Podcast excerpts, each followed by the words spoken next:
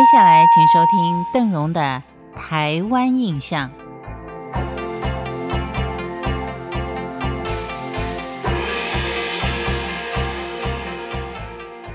在原住民的祭典活动当中，我们今天看到的是排湾族的祭典。排湾族以台湾南部为它的活动区域，北起大武山地，南到达恒春，西从爱寮，东到太麻里以南的海岸。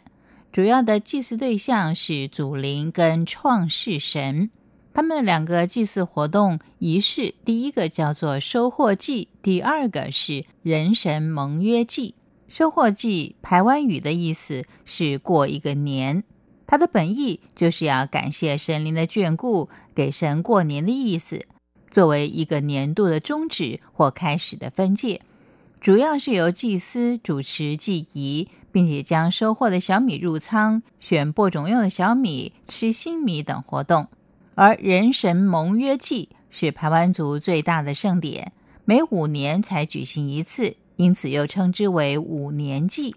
传说排湾族的先祖到神界向女神们学习祭仪，以祈求五谷丰收，学习农作的种植、头目婚礼的仪式等等，并且还跟女神约定。在一段时间之内，以燃烧小米梗作为记号，请神降临人间，接受人类的献祭。五年祭长达十五天以上，从准备材料到祭典完毕，一连串的活动以男女祭司为主导，属于全部落男性的事务，则是由全村一起参与的。再来看到的是泰雅族的祭典，泰雅族他们分布在台湾北部中央山脉的两侧。还有就是花莲、宜兰等山区，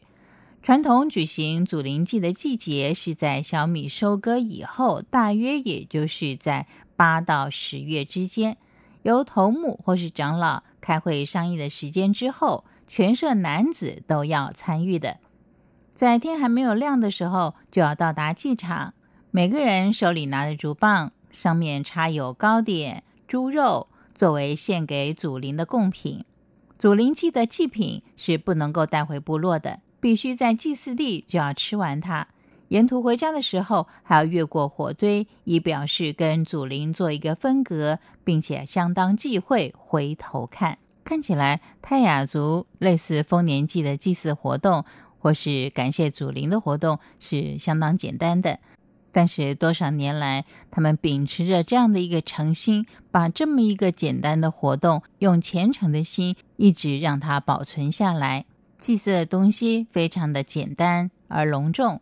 祭祀的地点呢也没有特别的选择，也许就是在村中的一块方场上，而所有的男性都必须要参加，严肃的对待这样的一个感谢祖灵的活动。当然，我们也不能说。汉人的祭祀活动就不庄严不虔诚，但是我们讲求的学问太多了，不是一般人都能够记得住，而且都能够照样学习的。比如说风水科学的理论，它讲究一个气的产生，而气的产生跟所谓的方位有很大的关系。不要说别的，光是现代式的集合式的建筑，